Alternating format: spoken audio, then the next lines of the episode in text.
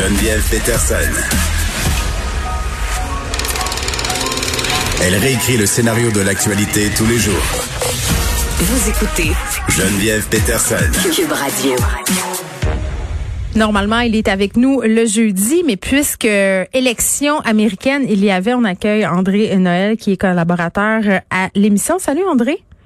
Bonjour. Écoute, j'avais envie euh, qu'on discute euh, des résultats qui sont quand même euh, assez troublants et du fait aussi que la majorité des électeurs blancs a opté pour Donald Trump. Bon, évidemment, ça c'est pas ça qui nous surprend, mais peut-être un peu qu'est-ce que ça signifie pour les États-Unis? Ben moi, je trouve que c'est l'information la plus percutante parce que ouais. Je suis étonné que les analystes euh, ne parlent pas de ça, parlent de toutes sortes de sujets. À mon avis, euh, s'intéressent aux arbres plutôt qu'à la forêt. Oui, mais on s'est, attends, euh, André, on s'est beaucoup attardé quand même au niveau de l'électorat des communautés noires et latinos parce qu'ils sont quand même nombreux à avoir voté pour les républicains. Ça, je pense que ça a un peu détourné l'attention, mais c'est vrai qu'alors qu'on a un président américain inapte, majoritairement, les Blancs ont voté pour lui quand même. Mais c'est ça. C'est-à-dire que je ne dis pas que c'est inintéressant de se questionner sur euh, le vote d'une petite partie, d'une toute petite partie des Noirs pour euh, Trump, parce que c'est quand même effectivement curieux.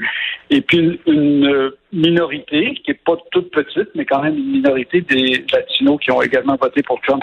Mais le phénomène de fond, à mon avis, ce qui est la tendance lourde, c'est le vote majoritaire des Blancs pour euh, Trump. Mm-hmm. c'est vrai que depuis les, la lutte pour les droits civiques dans les années 60, il y a une proportion notable de Blancs qui votent républicains. Mais ici, on apprend que selon les sondages, qui sont pas parfaits, 57% des Blancs ont voté Trump, puis 42% Biden.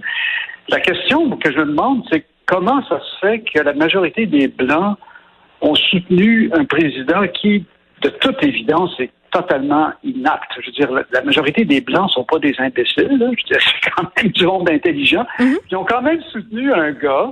Puis, Geneviève, je vais quand même faire un petit peu la liste de rappeler qui est Trump.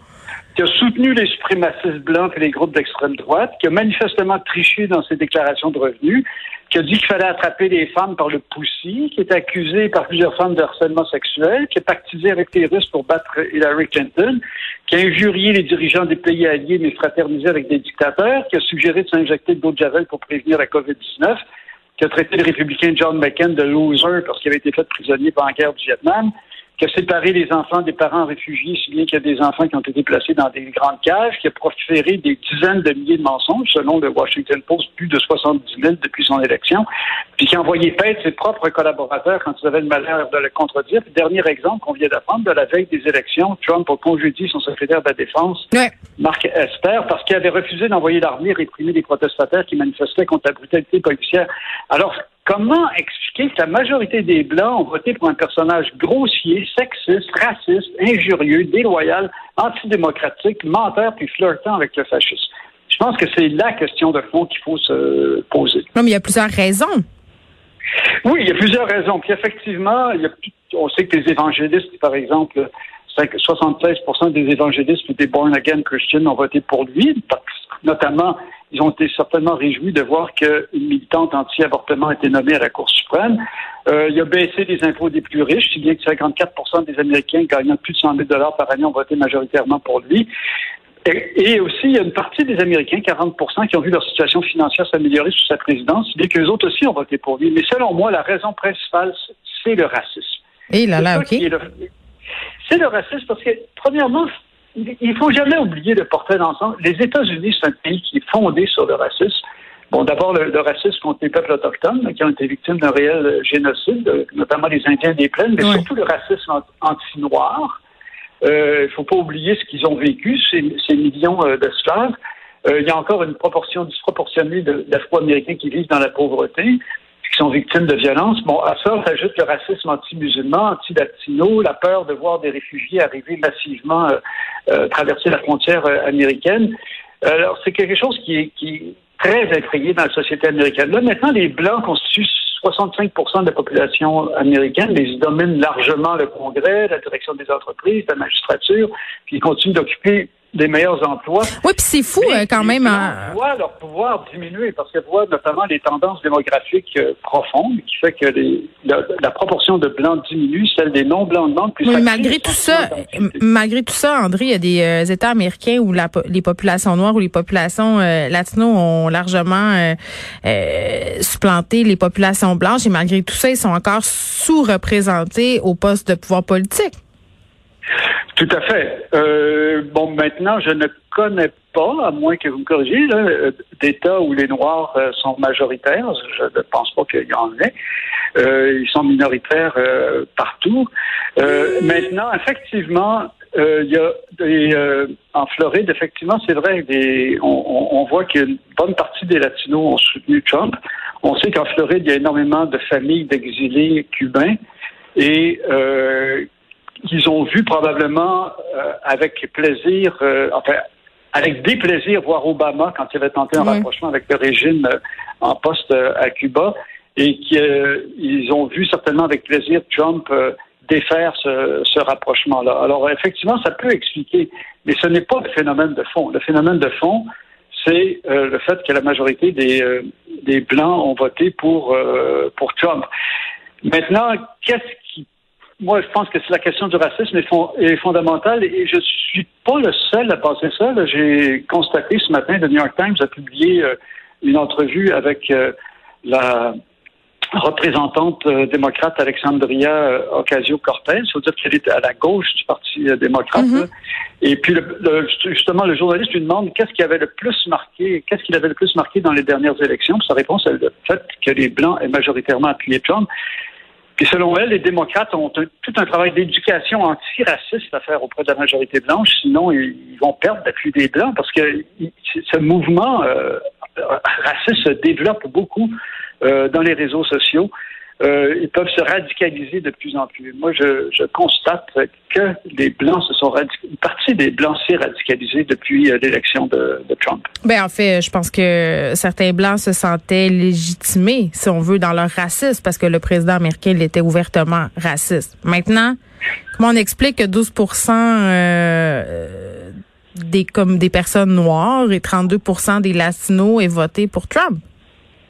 Ben, premièrement, les groupes sociaux sont jamais homogènes. Il y a jamais tous les blancs qui votent d'une certaine façon, puis tous les noirs. Bon, c'est quand même grosso modo 90% des noirs, notamment les femmes noires. Plus de 90% des femmes noires ont, ont voté pour euh, pour euh, Biden. Euh, moi, je ne serais pas étonné même que s'il n'y avait pas eu le vote des Noirs, probablement que Trump serait rentré. Alors, euh, d'une certaine façon, euh, moi, je pense qu'on peut être reconnaissant envers les Noirs pour avoir empêché cette espèce de crypto-fasciste de reprendre le pouvoir. Bon, maintenant, c'est pas homogène. Ça se peut qu'il y ait des Noirs qui eux-mêmes été effrayés par les débordements de violence qui ont malheureusement marqué certaines manifestations de Black Lives Matter. Pour ce qui est des Latinos, euh, bon, on l'a vu par rapport euh, aux familles, aux des exilés cubains qui sont euh, à- en, en Floride et qui sont euh, vraiment très, très tellement anticommunistes qu'ils deviennent anti-gauche, et ça va Mhm. jusqu'à devenir anti-démocrate. Euh, Maintenant, il y a aussi euh, des familles d'origine vénézuélienne qui ont probablement approuvé la ligne dure de Trump envers Nicolas Maduro pour son appui à l'opposant euh, Juan Guaido. Puis finalement, il faut voir que la fraction privilégiée des latino-américains, tant aux États-Unis qu'en Amérique latine, est souvent aussi blanche que Trump lui-même. On n'a qu'à penser à Bolsonaro au Brésil. là. il est aussi blanche que vous et moi, blanc que vous et moi. Mais moi, je, c'est toujours, le- je suis un peu euh, critique envers le fait que des analystes se, se- se- comment dire, euh, se préoccupent de décortiquer ce qui est secondaire plutôt que de s'attarder à ce qui est principal. Et cet appui minoritaire des minorités pour Trump est, à mon avis, un épiphénomène, un phénomène secondaire, alors que ce qui est de plus significatif, c'est l'appui de la majorité des Blancs pour, euh, pour Trump. Et c'est ce qui fait son pouvoir. C'est là-dessus qui, que repose son pouvoir. Et qu'est-ce qui euh, ressort également du portrait des électeurs?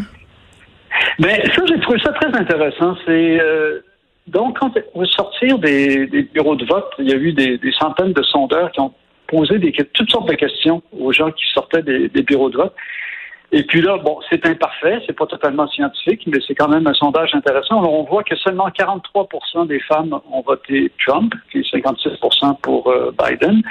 62% des jeunes de 30 ans et moins ont voté pour Biden. 55% des diplômés ont voté Biden. 57 des Américains qui comptent un syndicat dans leur famille ont, voté Biden.